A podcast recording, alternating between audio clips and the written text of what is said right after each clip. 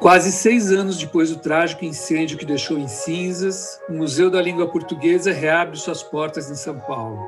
Reformado e renovado, ele está ainda mais interligado à cidade.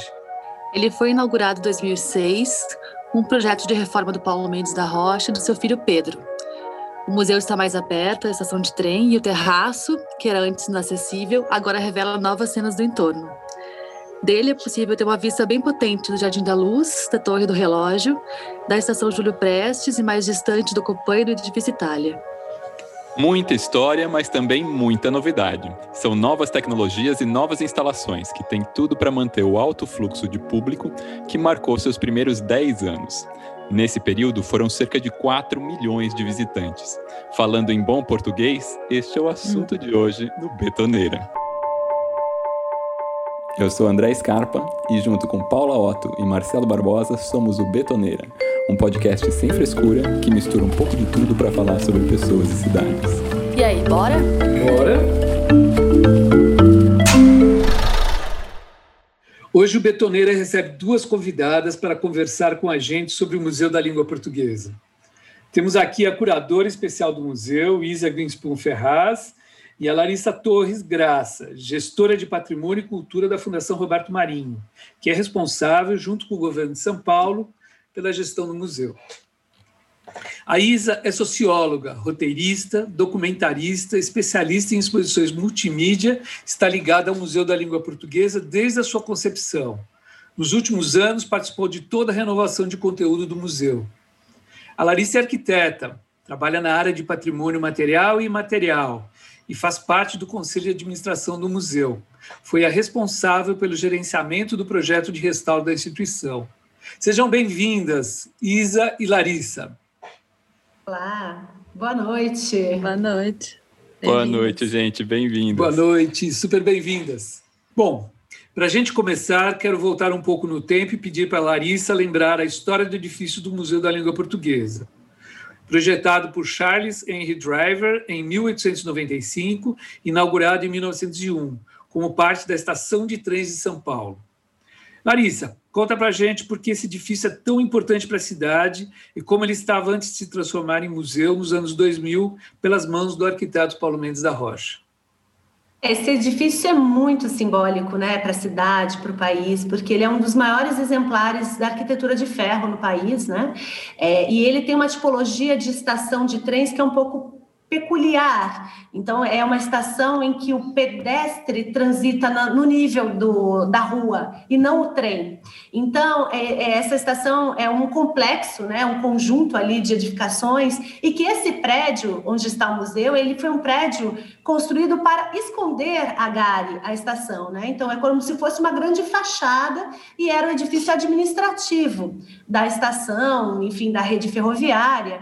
E antes da implantação do museu, antes dessa primeira intervenção, ele era ocupado por gabinetes pequenos e confusos e uma série de puxadinhos, né, ao longo desses anos todos. Um edifício burocrático, né? Totalmente burocrático e com uma ocupação, um uso que foi muito desvirtuado ao longo do tempo. Né? Então, quando o Paulo e o Pedro chegam para fazer essa proposta de intervenção lá no início dos anos 2000, que eles fazem, então, abrem esses grandes espaços do edifício, inclusive no terraço que hoje né, vai ser aberto nessa nova versão, existia uma construção é, um, literalmente um puxadinho, né? Uma casinha hum. ali que abrigava a gráfica. Então, assim, é, essa intervenção para transformar o museu também só foi possível, isso é, é interessante a gente falar, graças né, à, à, história desse prédio também, porque esse prédio já tinha sofrido um incêndio em 46 e a, a, uma das alas do prédio, né, tá essa mesma ala que incendiou em 2000 e, 2015, já tinha sido afetada por um, por um, for, por, por um incêndio, né? Então, a estrutura do prédio, que originalmente era de madeira, foi reconstruída em concreto e nesse pavimento, nessa ala ganhou mais um essa ala ganhou mais um pavimento, né, um terceiro pavimento. E essa intervenção, por conta do, dessas transformações que o edifício sofreu depois do incêndio de 46, que essas transformações do edifício que viabilizou então a implantação desse museu, né, porque a gente tinha mais é, possibilidade de trabalhar com mais flexibilidade dentro do espaço que já não era o espaço original. Né? E na ala que não foi afetada em nenhum desses dois incêndios, nós ainda temos salas e espaços que estão integralmente preservados com arquitetura é, de 1901, né, da época que o museu, que o prédio foi, foi inaugurado. Então a gente tem ali piso de madeira, forro de madeira, a todas as portas e esquadrias em pinho de riga, né? Então assim é um prédio que tem toda essa riqueza, né, de toda essa história. É lindo. É, e uma ala que tá que foi implantado um museu super tecnológico e super imersivo, e de outra que conseguiu também preservar toda essa, essa história e essa originalidade, né, que foi restaurada agora de novo nessa intervenção. Muito bom, Ai, muito bom. demais. Achei bonito a Larissa, a Larissa começar contando, descrevendo a estação como uma estação que está sempre no nível do pedestre, né? Isso é uma coisa que sempre me chamou a atenção e eu conheci a Estação da Luz depois de conhecer a Pinacoteca. E, eu, e essa, essa ferramenta, né, eu acho que o, o, o Paulo traz para a Pinacoteca de você cruzar os espaços com essas pontes metálicas e estão acontecendo lá desde 1901. É muito bonito isso. Em um dos textos do livro que está para ser lançado sobre o museu, o crítico e professor Guilherme Wisnik comenta sobre uma frase do Paulo Mendes da Rocha que dizia, abre aspas, a cidade é o lugar da reprodução do conhecimento na fala diária dos homens que precisam conviver. Fecha aspas. A região da Luz continua tendo uma importante estação de trem, metrô, tem a Pinacoteca, que eu acabei de falar, e a Sala São Paulo no entorno, mas também é vizinha da Cracolândia. Agora a pergunta é para a Isa. Queria perguntar, do ponto de vista da curadoria, qual que é a importância de instalar o Museu da Língua Portuguesa nesse contexto urbano da região da Luz? Bom, é, uma, é um desafio enorme. É, se você quiser fazer de fato um museu democrático em que pessoas de todos os tipos, de todas as formações, de todas as eh, classes sociais entrem no museu, então é um desafio incrível. Mas tem uma coisa simbólica muito forte, quer dizer, o Museu da Língua ele está num lugar por onde passam diariamente mais de 350 mil pessoas. Se, se você juntar quem passa pelo trem, o metrô, as pessoas que atravessam, que andam ali. Então, é um lugar é, que, em si só, ele é um museu, da, quer dizer, é, é, é um lugar onde a língua está pulsando, onde a língua está se reinventando, onde a língua está se fazendo com todas as, seus, as suas delícias e todas as suas dores. Então, é, é, é, muito interessante você ter a Pinacoteca e a Sala São Paulo, que são lugares muito especiais de produção de cultura, de conhecimento, de, do melhor que a gente pode ter numa cidade, ao lado da, da, da a face mais dramática, talvez, da desigualdade social e de todos os problemas é, da cidade, da grande metrópole e tudo mais. Então, é um tremendo desafio e, ao mesmo tempo, é um presente, porque além do, da beleza do prédio, de tudo isso que a Larissa falou, dessa história fantástica, dessa, desse, dessa mistura de antigo e, e moderno que está nesse prédio, quer dizer, também tem essa faceta de você estar tá num lugar em que a cidade está fervilhando. Fervilhando. Né? Então, a, a, a, a, nossa missão é tentar é, cruzar, entrar e sair, falar para o território, ao mesmo tempo ouvir o território e, e, e fazer esse trabalho todo. E o museu já fazia isso também antes do incêndio, né? Tinha um projeto muito importante do museu com, de, é, com o público ali da estação das prostitutas, né? Então o museu desenvolveu um projeto para acolher, para ouvir, né? Tinha uma sala é, onde esse projeto era desenvolvido, e eu acho que também nesse processo de reconstrução do museu, é, essa relação com o território foi ainda mais a fundo, né? Então, todo esse estabelecimento das relações com as escolas, ao longo desses anos todos de reconstrução, com as outras instituições culturais, formando de fato essa rede, né, desse, desse local. É. Né? E esse novo projeto que tem como, como centro essa exposição permanente, que é uma exposição muito pensada, trabalhada, que a gente vai provavelmente conversar sobre ela, mas em torno dela está sendo produzida e preparada uma grande programação de cursos, de palestras, de ciclos que inclui música, cinema, é, literatura, é, tudo isso, e que se abre para a praça e que se abre para, para a cidade e trabalhando com os outros é, centros culturais que há vários outros. Você tem a Casa do Povo logo ali. Você logo tem, ali pertinho. Uhum. tem vários, várias coisas importantes na cultura é, de São Paulo, ali naquele pedaço, naquele centro. Sim.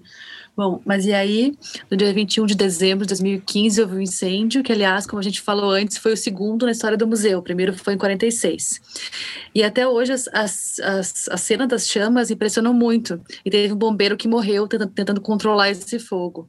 Aí eu queria perguntar para Isa, como é que foi aquele dia para vocês? Ah, foi um pesadelo, parecia um pesadelo, parecia que não era real, que não podia ser real, né? Porque foi. É, enfim, é uma sensação terrível, de, da- quase de um filho que se vai, ou, ou de qualquer forma, aquele prédio, como, como prédio, como tudo. Quer dizer, a gente tinha, o fato de ser um museu, é, a gente tinha backup de praticamente tudo que estava no museu. Ai, que Então, bom. esse nem era o, pro- o grande problema. O problema O era acervo, o né? prédio, o problema era simbólico. Quer dizer, é, fogo naquele museu. Bom, e o bombeiro? Quer dizer, é, que foi uma, uma tragédia. Ele, ele voltou para tentar conter o fogo e, e acaba morrendo. Então, foi, foi uma. Foi um choque de realidade horrível, assim, digamos assim. Mas, ao mesmo tempo, no mesmo dia, o governador e o secretário de Estado da Cultura de então, que era o Marcelo Araújo, já declararam, assim, com o fogo ainda queimando, que esse museu iria ser refeito, que esse era um compromisso do Estado de São Paulo do governo. Isso foi um alento para a gente, apesar da dor, de que, bom, só que foi muito triste e muito. E depois, por algum tempo, né, Larissa, a gente entrava ali, o cheiro do, do fogo, Nossa. A as manchas, foi- um negócio de uma dimensão que a gente nu- nunca tinha visto. Então, é, foi muito, muito forte a, a sensação e, e a experiência, de verdade. E, e para nós, a gente tinha acabado de inaugurar o Museu do Amanhã no Rio, no final de semana.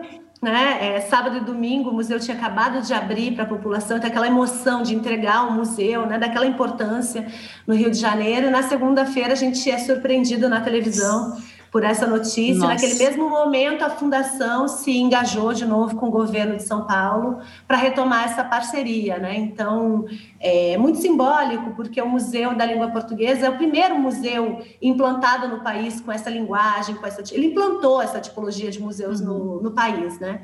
Então, essa aliança que se formou, como a Isa disse, né? Essa, apesar da tragédia, né? Naquele momento, esse, é, esse engajamento de todas as forças, né? Foi muito importante. E é naquele momento, né, Isa, que a gente se deu conta também que ele não era o Museu da Língua Portuguesa do Brasil. A, a mobilização internacional em torno da, do Ah, incêndio, da tragédia foi tão grande que naquele momento a gente se deu conta que, na verdade, era o Museu da Língua Portuguesa da comunidade de falantes de português, né? Hum. Então a gente teve um- uma, uma manifestação né, de solidariedade na imprensa internacional, especialmente nos países de língua portuguesa, mas enfim. Então toda essa comunidade, a força da comunidade dos países de língua portuguesa, que asso- se associou então nesse esforço para reconstruir o museu. Foi quando a gente se deu conta da dimensão que a gente tinha alcançado internacional, mas da legitimidade que a gente tem, não é, não é que tinha, que a gente tem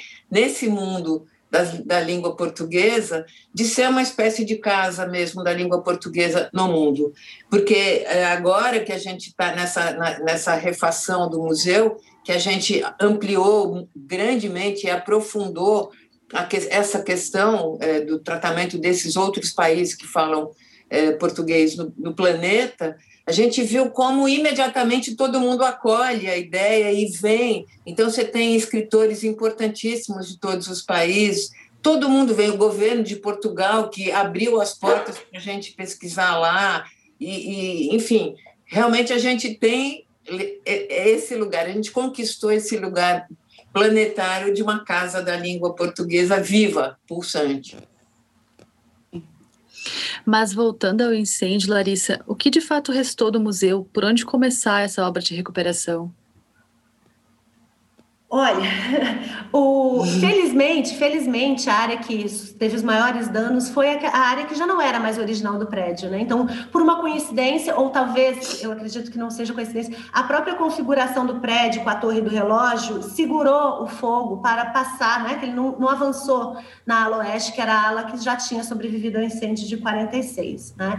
É, mas, assim, estruturalmente, o prédio não foi afetado, então, as lajes, pilares e vigas foram mantidas, mas assim, é, tudo, tudo lá dentro perdido, tudo. Aí a cobertura, a cobertura né, é, desmontou, era a estrutura de, de madeira, né?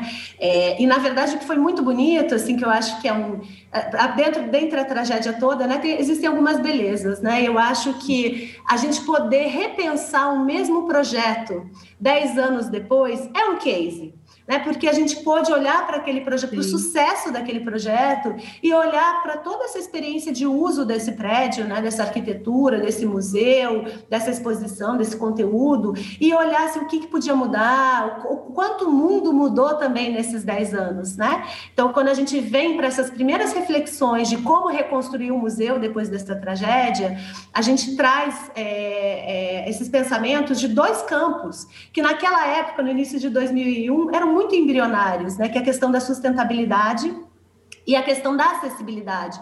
Hoje nós entendemos esses dois campos de uma forma muito mais profunda, né? Então, desde o início nós nos propusemos a desenvolver um projeto que, que queria buscar aí uma certificação ambiental e, e, temos já a nossa certificação LEED, né? Ah, Recebemos a certificação Demais. mês passado. Então, assim, quando a gente olha né, completando a sua pergunta, né, quando a gente olha para aquele telhado queimado, carbonizado, para aquelas peças de grandes dimensões, né, de peroba, uma madeira super nobre, e que não, a gente não poderia mais usar aquela madeira para reconstruir o telhado, né, porque não tínhamos mais uma peça estruturalmente estável, a gente parte então para um processo de restauração, de um projeto de restauração que vai usar aquela madeira para reconstruir todas as esquadrias perdidas no incêndio, com a própria madeira que sobrou do incêndio. Né? Muito então, bom isso. Muito muito bom. Entre as perdas, né, a gente vai olhando para aquilo que restou e tratando aquilo como se fossem joias, achados arqueológicos daqueles escombros, né, e cuidando daquilo tudo para que isso também compusesse essa história de reconstrução do prédio, né?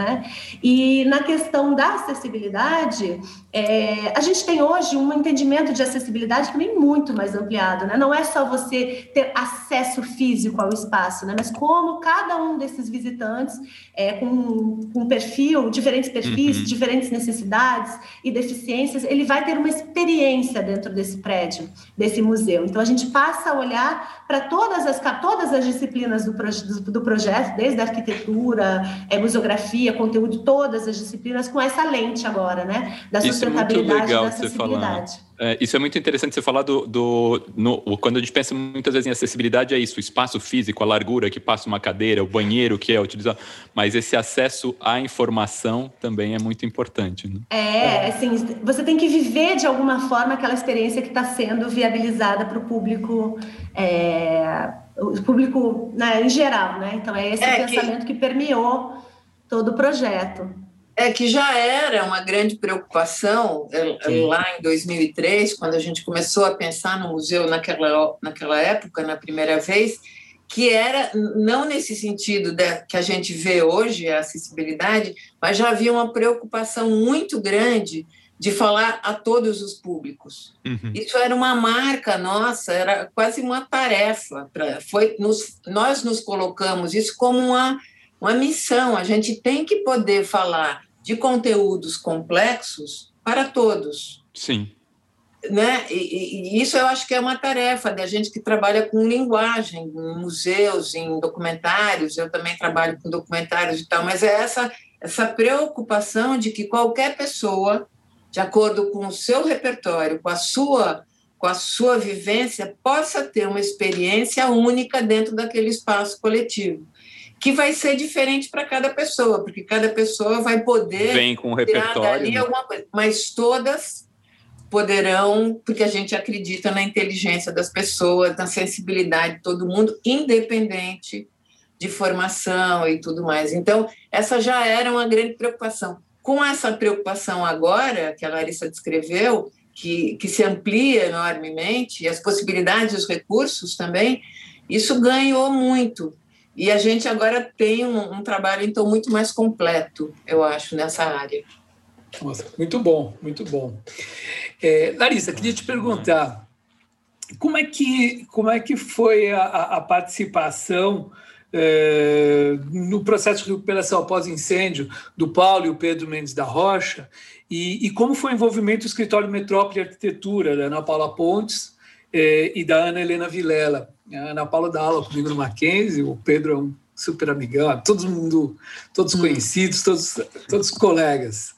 Como é que foi tá. essa, essa participação?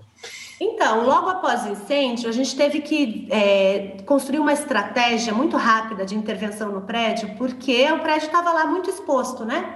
É muito vulnerável. Então, a gente desenvolve uma estratégia de atuar nesse prédio em três frentes. Então, a primeira frente é, foi o desenvolvimento do projeto de restauração das fachadas. E aí, quem, quem atuou com a gente foi o arquiteto Wallace Caldas, que é um super especialista dessa área, né?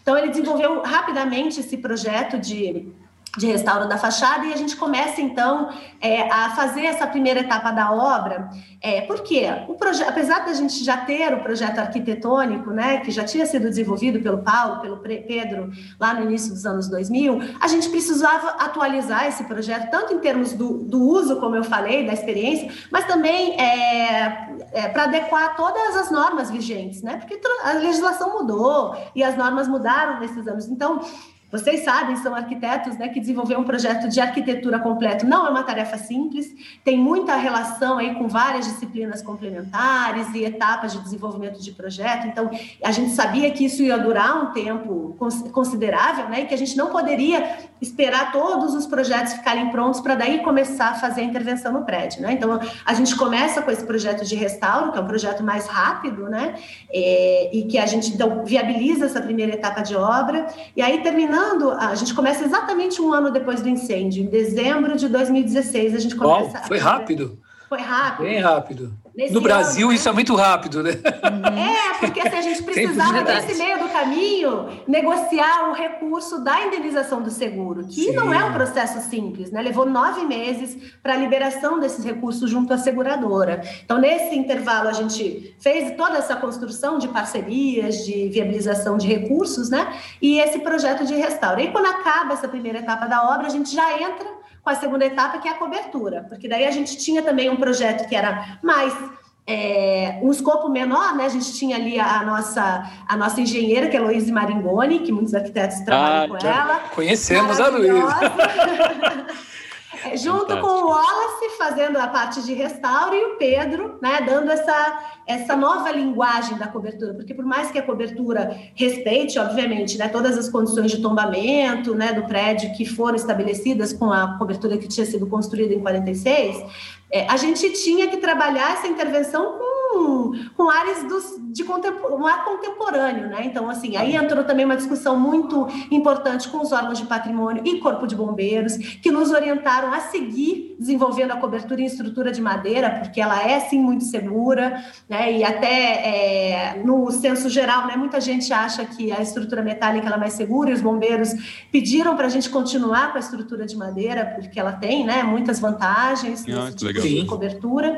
Então, é, e aí, então, logo depois da fachada, que a obra durou 10 meses de restauro de todas as fachadas do prédio, a gente entra com a obra da cobertura, né, que demora também mais 10 meses. Então, em agosto de 2018, a gente, com, com todos os projetos prontos, né, a gente consegue começar a obra. Mas, então, falando do projeto de arquitetura especificamente, né, a gente traz de volta né, o Pedro para repensar a partir do, do projeto original que ele tinha feito com o Paulo, né, é, e com esse histórico, né, essa coleta de dados que foi feita com a equipe de gestão, com os visitantes, com a, com a Secretaria de Cultura, né, de como esse museu funcionava. Então, para a gente pensar vários aspectos, e aí, assim, acho que o projeto de arquitetura ganhou muito, né, é, principalmente no térreo, que a gente conseguiu hoje com equipamentos, com a, com a modernização também dos equipamentos de elevadores, a gente conseguiu rebaixar os pátios ao nível do térreo, da calçada. Ah Então, acessibilidade, assim, de novo. Acessibilidade, é, né? Que veio de um avanço tecnológico também. Então, o pátio ganhou muito, né? Quem conhecia o museu, que conhecia aqueles níveis no pátio, hoje a gente tem um pátio é, praticamente no nível da calçada. E uma outra demanda que veio muito forte dos órgãos de patrimônio foi a integração da, do prédio do museu com a Gare. Né? Então, os arcos que, que, separavam, que eram fechados, que na verdade eram só decorativos, nós então abrimos esses arcos para ah. realmente integrar. Né? Então, todas essas reflexões, todas essas adapta adaptações do projeto foram feitas pelo Pedro, né? que trabalhou conosco em toda essa primeira desenvolvimento do projeto. E aí, na parte do projeto, do desenvolvimento do projeto executivo, que a gente precisava, então, daquela produção é, maciça, né, de documentos e de pranchas, a gente contou com o reforço, então, da, da Metrópole Arquitetura, e aí a Ana Paula Pontes e a Ana Helena Vilela capitanearam o time que seguiu aí em todo o detalhamento é, dos documentos executivos aí para a obra. Parabéns ah, a, a, a, todos, toda a equipe, né? Trabalho fantástico, maravilhoso. E uma das grandes novidades aí, que a gente está sabendo aqui também de primeira mão para contar no Betoneira, é que agora tem abertura de um espaço público num, dos te, num terraço no terceiro piso. E, inclusive, que esse terraço ele recebe, um, ele, ele recebe como nome Paulo Mendes da Rocha em Uau. homenagem ao arquiteto que era um grande fã de, de mirantes, né? A gente tem aí um dos, um dos mirantes mais bonitos em São Paulo, do Sesc 24 de Maio, e também é o autor do restaurante do Terraço Itália, né? Que não se fala tanto, mas é outro mirante bem famoso aí Sim. da cidade. Queria que você contasse um pouquinho, Larissa, por que, que esse espaço não era acessível antes, como que, como que isso conseguiu ser criado agora, e descrever para a gente quais que são as vistas que se tem desse mirante. Claro. É, esse terraço já existia, né? mas ele tinha uma dificuldade de acesso, porque, justamente de novo falando de acessibilidade, né? Por uma questão do próprio prédio, a gente não tinha como levar é, todo o público para lá por é, elevadores, né? É, então, assim, é, é, o que viabilizou, de fato, a gente abrir esse terraço de uma forma mais ampliada foi a implantação de um quinto elevador dentro da Torre do Relógio. E nesse, nessa torre, então, é, é um complexo de circulação novo que é criado nesse projeto, né? Que, com um elevador e uma escada dentro da Torre do Relógio, que vai, na verdade, que faz a ligação do saguão central, ou da CPTM, ao terraço.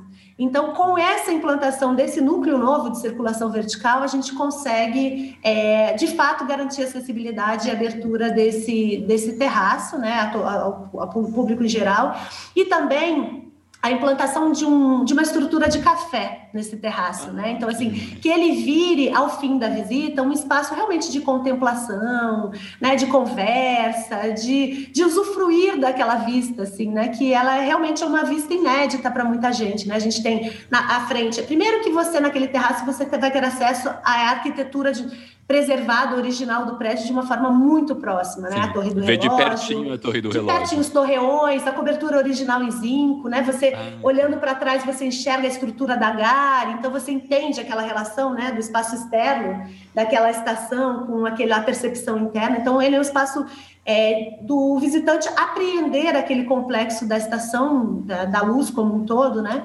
Mas em termos de vista, então, assim, é uma vista inédita daquele, daquela massa verde da, do Parque da Luz, né? Que é, a gente tem uma vista do nível de pedestre, né? Então, pela primeira vez ali, uma vista superior, né? Do, do parque.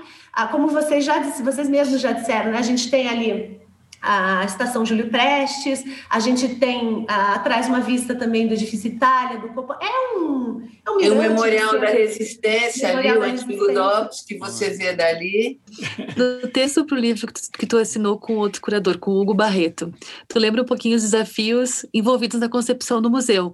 Como fazer, por exemplo, para mostrar uma exposição, no, em uma exposição algo que não é material, como transformar uma, a língua em um objeto. Na tua visão, do ponto de vista de formato, da tipografia, o que explica o sucesso do museu? O que explica esse desempenho? É, isso é uma, é uma, é uma ótima pergunta, porque normalmente as pessoas falam muito da questão tecnológica, da, da, de que os recursos tecnológicos que a gente usou e tal. Claro que esses recursos foram uma grande novidade, uma grande surpresa. Mas, é, do meu ponto de vista, o que é mais importante é a maneira que a gente encontrou para tratar da língua portuguesa do Brasil. É, não olhando do ponto de vista acadêmico, não olhando de um ponto de vista você poderia entrar pela literatura ou por questões dessa ordem, mas não, tratando a língua como é, o, é, talvez a, a, ponta do iceberg de, de, de, um mundo de cultura, de civilização, o que, que, ela, o que, que ela representa, o que, que ela é. Então, na verdade, a gente olha para a língua ali do ponto de vista histórico, social e cultural. É, e, e, essa é a grande novidade. E nesse sentido, aí todas as pessoas reconhecem ali, porque todo mundo faz parte dessa história. Todos os falantes do português fazem parte dessa história de formação da língua e de produção contínua da língua e de renovação é bonito, da né? O que é muito Então, bonito. isso muda tudo. É. Então, eu acho que a gente usou a tecnologia e todos os recursos tecnológicos, dispositivos, expográficos, multimídia, uhum. a serviço de uma ideia. Legal. Não foi o contrário. Vamos fazer um museu tecnológico e aí a gente, o que, que a gente põe dentro? A, toda a história foi como é que a gente conta a história dessa língua, que é uma língua riquíssima e que nos traduz como povo, como civilização. Eu acho que esse é o grande é o grande ganho. E também trazer as expressões da língua sem uhum. hierarquizá-las. Então, isso é erudito, isso é popular. Não, a nossa língua é tudo isso ao mesmo tempo agora, ela se retroalimenta, se realimenta, e ela é importante que a gente conheça essa história dessa língua, a formação dessa língua, se a gente quer pensar num mundo uhum. melhor, num, num outro num outro possível mundo, né? Então a gente acreditava, como acredita, que ao contrário do que se pensa, a gente tem que ter orgulho da língua portuguesa do Brasil. Ela é uma língua riquíssima, formada da mistura de muitos povos, de muitas culturas de muitas línguas, numa experiência única e singular que como essa só se deu aqui e produziu uh, obras de grande magnitude na literatura, na canção, na música, na, na poesia e tudo mais.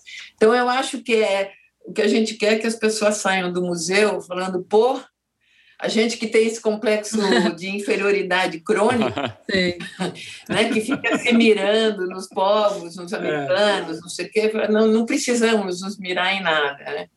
É, a nossa cultura é muito rica. Isso que a Isa falou de tecnologia é muito importante, porque na verdade a tecnologia está a serviço do conteúdo, né? Então, assim, Isso. assim, a gente sabe da dificuldade de um museu depois renovar seu parque tecnológico, né? Caríssimo. Então, assim, é, apesar de todo dele contar com tecnologia, ela não tá, ela não é um show de tecnologia, ela está ali a serviço do conteúdo e é o, que dá pro, o que dá para o prédio, para o museu, assim, um tempo de sobrevivência sem precisar contar com essas inovações, porque na verdade ela está ali dando forma a um conteúdo, né? E eu acho que tem uma coisa que é muito importante quando a gente faz projeto de museus, que é a gente pensar na qualidade desse espaço é, do ponto de vista da integração de tudo isso, né? Então a gente desenvolve é, arquitetura, museografia e conteúdo sempre juntos, né? Então, assim, diferente de outras outras formas de se conceber é, museus, enfim, em outros lugares, que você primeiro faz um prédio, depois você vem e recheia com uma exposição, né? Quando você pensa esses três campos, né, da, da curadoria, o conteúdo, a museografia e a arquitetura, é de uma forma integrada desde o começo, a qualidade de espaço, de experiência que você tem no final é muito diferente, né? Porque é, aí... você... Desculpa. Aí é um retroalimentar da necessidade do conteúdo, que é abraçada pelo arquiteto, que depois coloca uma necessidade para a museografia, que conversa com, com a curadoria. Então, assim, do ponto de vista de gestão, quando a gente fala, eu falando como gestora de projeto, é assim, de uma complexidade, assim, de enlouquecer, é, né? Agora... Mas, no final das contas, o resultado, ele é muito mais interessante, né? Porque, olha, se você pensa que o museu é basicamente um espaço de convivência, que é único, e tem que ser único. Quer dizer, é, a pessoa sai de casa para viver uma experiência que ela só pode viver ali. É, é completamente diferente da, da, experiência solitária de estar num computador, onde você pode se aprofundar, você pode viajar, você pode ver museus. É completamente diferente de um espaço em que você está tendo, ao mesmo tempo, uma, uma experiência singular sua individual, mas ela é coletiva. Se você entra na Praça da Língua e vive a experiência da Praça da Língua, que é uma espécie de uma catedral de celebração da, da, da, da língua portuguesa do Brasil, do melhor que a língua produziu, e você está ali olhando de frente para um monte de gente que você não conhece ou que você conhece. Você está vivendo. Aquilo cria uma cumplicidade entre quem está ali. Então, é, é um, a vivência de um museu tem que possibilitar isso.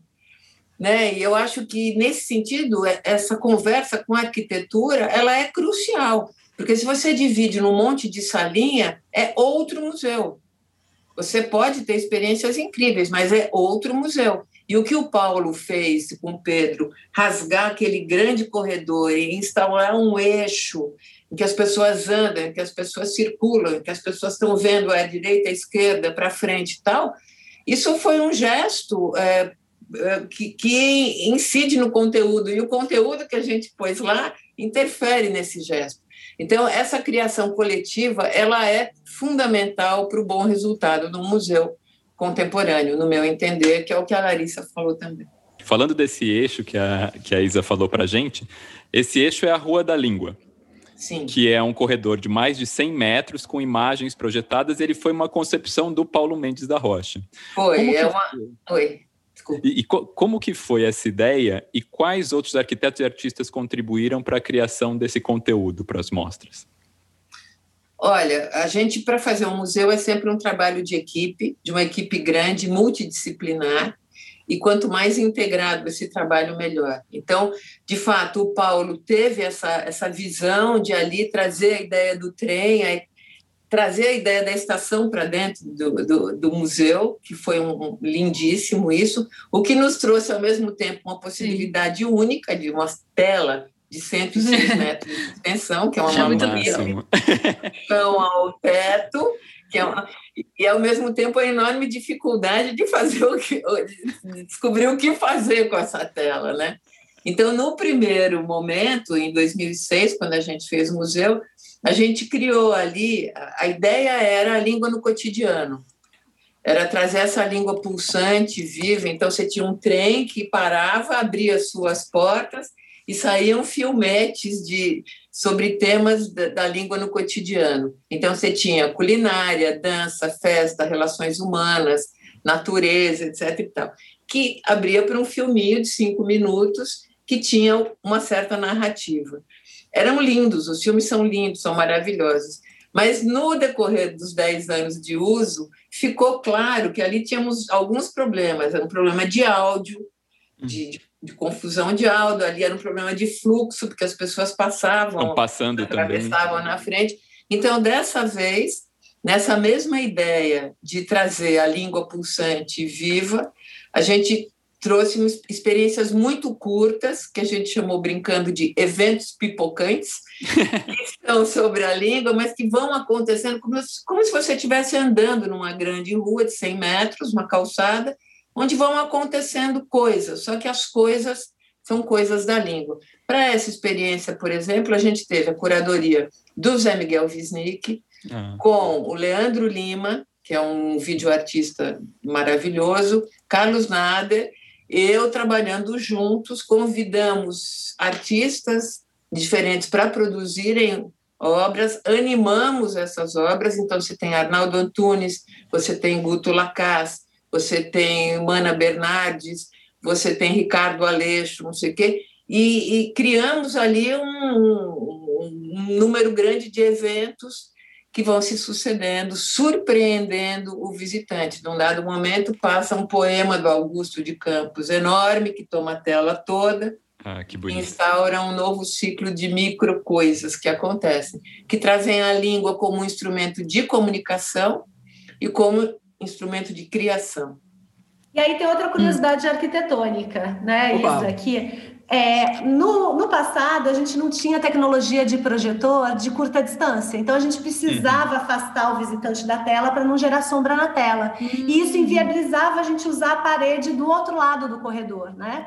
Hoje em dia, a gente tem uma tecnologia muito mais avançada, então a gente, com um projetor de curta distância na tela, a gente consegue ter, ganhar as paredes de trás do, eh, da, da outra, da face oposta, e aí permitiu criar espaços novos no museu que a gente não usava antes. Então, nesse, nessas paredes que a gente pôde usar nessa versão, a gente agora coloca uma experiência nova, né, muito importante, que é o Nós da Língua e também colocamos a experiência do tronco indo-europeu, laços de família, né? Então a gente ganha paredes e áreas novas para explorar com, com conteúdo, com museografia. E uma outra curiosidade também é que também lá no tudo né, dessa transformação que a gente viveu em uma década. A gente tinha uma área central no prédio que era que era dedicada para o CPD, né? Que os computadores ocupavam Sim. espaço, a gente precisava ter realmente um centro de processamento de dados.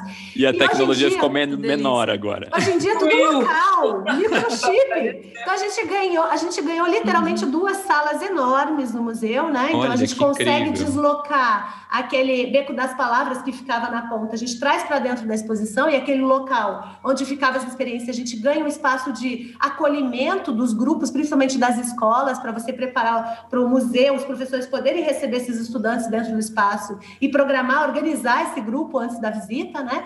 E um outro espaço que é o mini auditório, que aí sim vão ser exibidos filmes como esse que a, que a Isa falou, né? Da língua no cotidiano. Então, filmes originais do museu, mas também outros filmes de língua portuguesa, de mostras aí que o museu. Uhum. Então, o museu ganha mais um mini auditório ali, cerca de 30 lugares porque a, tec... porque a tecnologia mudou e a gente ganhou esse é. espaço que antes era um espaço de perdido, né, dentro do prédio. Então, então veja, a Rua da Língua virou uma avenida. Uma avenida, não. que ótimo. E adulto da E a gente ganhou. Boulevard, Boulevard. Boulevard. Malameda. Não, e as sete experiências de 2006 se transformaram em 14 experiências. Olha Nós que legal. No mesmo prédio, né? No mesmo prédio, porque ganhamos muito espaço. Isso mudou muita coisa. Realmente, depois da tragédia, voltar melhores e mais fortes, né? Então, porque também a gente pôde aprender. Quando a gente fez o museu em 2003, a gente não, não tinha ideia do que seria, do que poderia ser, e muito menos ninguém esperava que fosse ser o sucesso hum. que foi. Foi absolutamente surpreendente. A gente tinha muito medo, porque o tema Museu da Língua Portuguesa poderia simplesmente Sim. ser rejeitado pela cidade. É muito tempo tem discussão que não é museu, não tem acervo, é, né? É, Houve essa discussão assim, durante muito tempo. Quando abriu o museu, que as pessoas começaram a ir, é, foi assim, foi uma loucura. Eu não sei se vocês se lembram, mas eram filas e filas e filas. Filas para ir no museu. A gente não acreditava no que a gente estava vendo, a gente que fez. A quantidade de vezes que eu levei meu filho, que na época era pequeno, no museu, é fantástica. Eu já está com 21 muito, anos.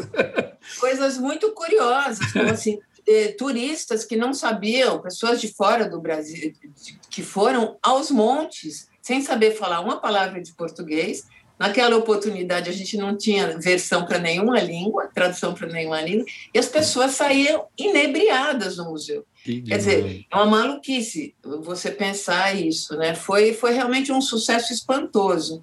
E agora a gente, então, já tinha de onde partir. Uhum. É, é bem diferente uma situação da outra. Muito bom, muito bom.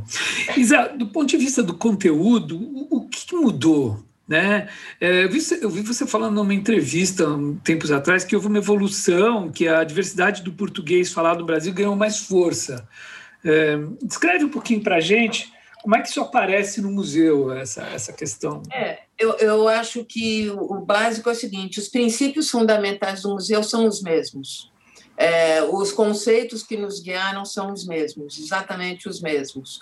O que mudou é, é, que a gente pôde. Bom, a língua mudou nesses, nesses anos todos, de 2003, quando começamos a fazer para hoje, houve uma, várias mudanças, a tecnologia impôs mudanças intensas na comunicação, celulares, e, e tudo isso transformou a língua. Tem uma, uma coisa muito sim, sintomática assim na, nessa Rua da Língua, que a gente faz uma brincadeira que Vossa Mercê se transformou em vos, vos mercê, se transformou em você, se transformou em C e hoje é VC. VC. Então, que ótimo. É, é o... É o celular. É, é, o movimento da língua sem, sem parar. Então, a gente tinha isso, assim como tinha é, é, uma, uma tensão maior social que a gente tinha que incorporar. É, também nesse sentido, houve uma, uma, uma, mudança muito grande na sociedade, de grupos reivindicando espaços para trabalhar com questões que não eram trabalhadas de forma muito uh, intensa antigamente, sempre foram, mas não desse jeito. Então, a gente tinha essas questões. Havia questões tecnológicas, a possibilidade também de, de renovar tecnologias, de aperfeiçoar, melhorar o áudio, mesmo a imagem em alguns lugares, mas também, como ganhamos espaços, pudemos aprofundar temas é, com os quais a gente tinha. É, quer dizer, a gente abordou, mas abordou de maneira mais tímida, digamos assim. Então, um deles, isso que o Marcelo falou, a diversidade, a imensa diversidade, não só regional, mas social do português do Brasil. Uhum. Nós falamos vários portugueses, apesar de nos entendermos todos.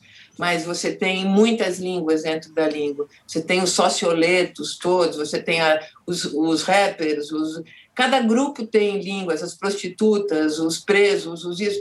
Isso e, a diversidade regional. Então, a gente tem uma experiência nova chamada Falares, que é importantíssima no museu, que foi é, a curadoria da, do Marcelino Freire, da Roberta Estrela Dalva, e a produção cinematográfica da Tatiana Loma, em que viajamos para muitos lugares do Brasil, capturamos 190 depoimentos de falantes Uau. de português do Brasil. Hum. Então você anda em meio a um bosque de falares de portugueses do Brasil. Isso com, com muita beleza e com muita graça, é, é, é, porque é muito gracioso e curioso ao mesmo tempo. E a gente ganhou um espaço grande para a questão do o que a gente chamou de nós da língua portuguesa. Nós, falantes globais do, da língua portuguesa. Em África, em Europa, em Ásia, nas Américas. Então a gente ganhou é o português, os portugueses falados hoje no mundo.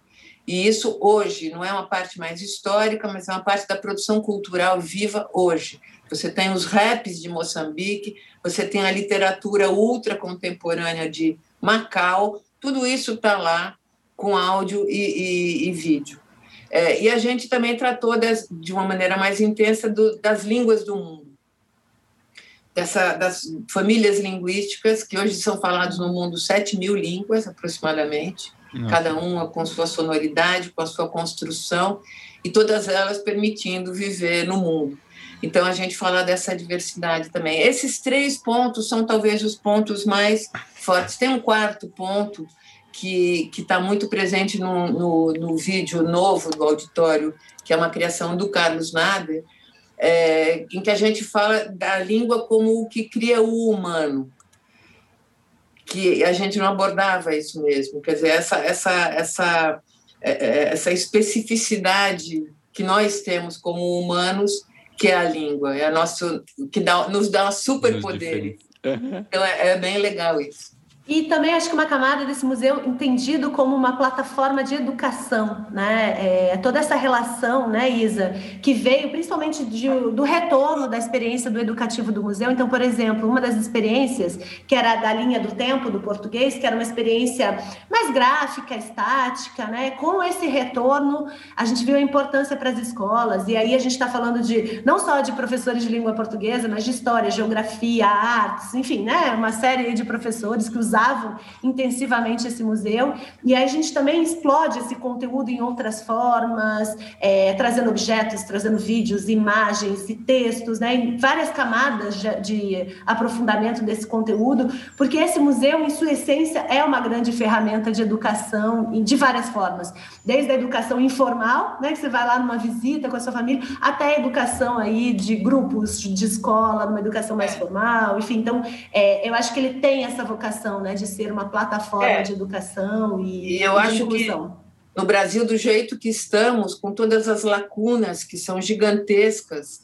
é, na educação, nas educações Sim. e na formação humana e humanista, a gente teve quase está tratando assim a possibilidade nesse momento histórico que nós estamos vivendo no, no Brasil e no mundo de poder criar um museu novo que possa tematizar os problemas e as, e as maravilhas da nossa formação é um privilégio enorme. Então, por exemplo, a Larissa falou muito bem lembrado da linha do tempo.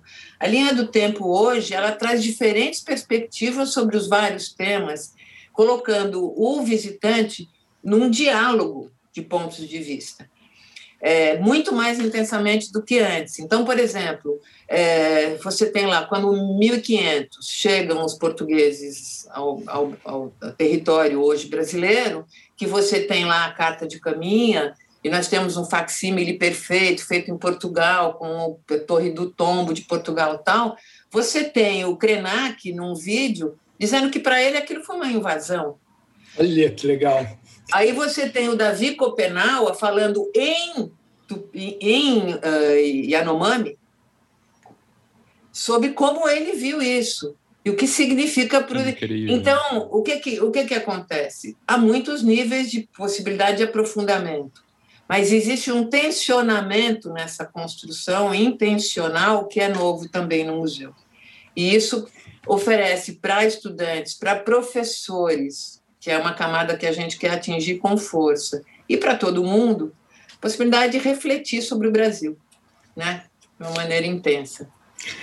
É, Isa, sem querer dar spoiler aqui para quem for, eh, for no museu, fa, é, fala um pouquinho da exposição Língua Solta, que é, é uma curiosidade nossa aqui. Bom, a exposição Língua Solta ela foi, é uma exposição que é a primeira exposição temporária do museu, que está no primeiro andar, é, e ela é muito expressiva do que a gente quer fazer daqui para frente no museu.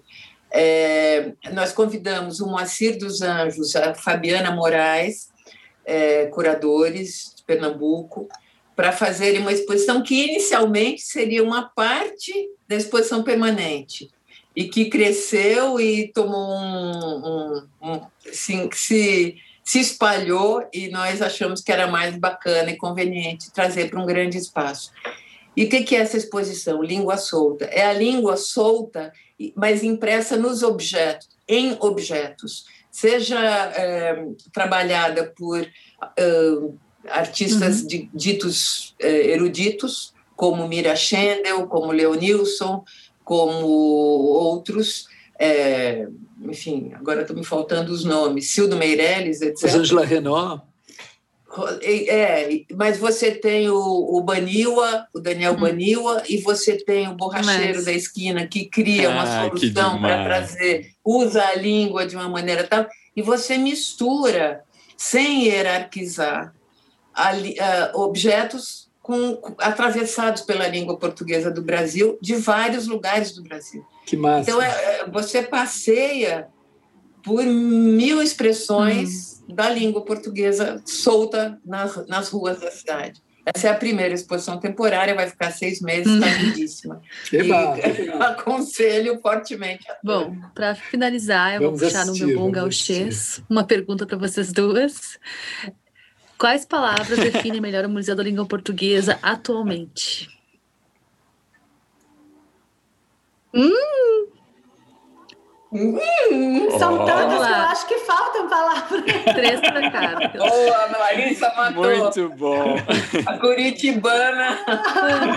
acho que é tanta emoção, Paula, que nesse momento literalmente assim, me peguei sem palavras em alguns momentos, assim, porque são tantas camadas de, de entrega, de conteúdo, de, né, de, de envolvimento com esse projeto que eu, eu não conseguiria reduzir a uma palavra ou duas, ah, não. Eu, eu sei uma. Eu sei uma. Conversa.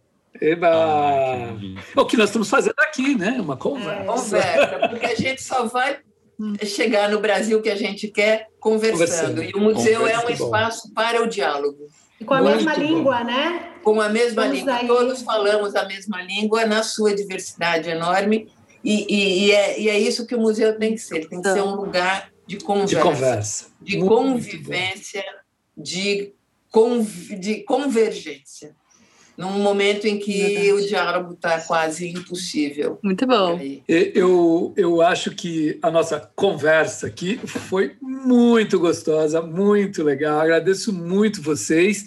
E eu queria saber quando que inaugura, como é, como é, como é que a gente Então, dia 31 de julho, né, é, a inauguração do museu vai ser transmitida online pelas redes do museu, então é Facebook, YouTube, todo mundo vai poder acompanhar a cerimônia oficial de inauguração, fiquem ligados. E aí, na sequência, o museu abre aí para visitação do público. Demais. É, a partir da primeira semana de agosto. Prazer falar Prazer com vocês, foi, foi ótimo, adorei também a foi conversa, muito bom. super boa. E o café já vai estar aberto, Gurias? O café já vai estar aberto? É. Ele vai, vai estar aberto sim na primeira semana, ainda numa operação mais experimental, né, não definitiva, mas vai, porque assim, esse era um outro uhum. ponto, né, que o museu não tinha prestação de serviços nesses 10 anos, né, nunca teve. Olha. Então, foi uma condição que a gente colocou, os órgãos de patrimônio também colocaram. Então, agora tem o café do terraço, um ponto de café lá embaixo, e também tem uma, uma, uma área para implantação de uma loja mas a gente está no meio de uma pandemia, né? Então, assim, tá difícil achar investidores que queiram, de Sim. fato, começar um negócio novo naquele lugar, nesse momento, né? Então, começa com uma operação experimental aí, depois Demais. Esperamos que venha um operador aí bem bacana para a gente ter um super café. Uau, que ótimo! Vamos tomar muito. Vocês do, e vocês da turma do podcast, é. fiquem ligados no site do Museu da Língua, porque nós estamos fazendo uma programação intensa de, de debate. Da campanha de. Ah, isso. De debates. No Dia da Língua desse, desse ano, agora, a gente trouxe Uau. Mia Couto, Agualusa, ah, Inês massa. Pedrosa, de Portugal. Fizemos debates incríveis, super bons. Tom Zé, Maria Bethânia. É, ah. E é legal ficar ligado, porque daqui para frente vai ser assim sempre. Não, e a gente está com a campanha, a gente está com a campanha no ar de inauguração, então a gente gravou assim com 12 artistas super legais, Caetano, Ney Mato Grosso, Nossa. Roberta Rodrigues, Krenak, Rincon Sapiência, Martinalli, enfim, uma galera bem legal. Então, um, um vídeo por dia está sendo divulgado ali nas redes do museu e conteúdo super bacana, assim, eles trazendo um extrato da língua portuguesa, de música, ou de poesia, ou de texto, né? E nesse conceito que a Isa falou no começo, né? Da casa da língua portuguesa. Então, são recortes de obras que falam de casa. Então, assim, tá, e a gente gravou na casa deles, né? Até porque a pandemia ajudou, né? Virou linguagem, isso que a gente faz hoje em dia. Exato, né? Numa nova maneira. É, então, assim, a campanha tá emocionante, emocionante. Vocês entrem lá nas redes do Museu Facebook, YouTube, Instagram, tá tudo lá. E a gente está com uns vídeos bem bacanas. Gente, parabéns, parabéns, por essa por força tudo. que vocês tiveram e, né, de, de, de, de, de um, de um momento desse conseguir criar uma coisa tão fantástica, potencializar ainda mais Uh, o espaço do museu e, a, e, as características dele, né? Acho que a gente falando, falou bastante do Paulo Mendes hoje. O Paulo Mendes falava hum. aquilo da, que a cidade é o lugar do encontro, né? E é justa, vocês criaram um grande, um grande lugar para muitos encontros e muito boas conversas. O André, sabe que daí a gente acha uma fotógrafa que consegue ainda deixar mais bonito? Mas você acredita que a, a gente está de olho nessa fotógrafa existe? também? Nossa, eu recomendo, ela é incrível. A gente chega lá e olha a foto e fala, nossa, mas é bonito mesmo.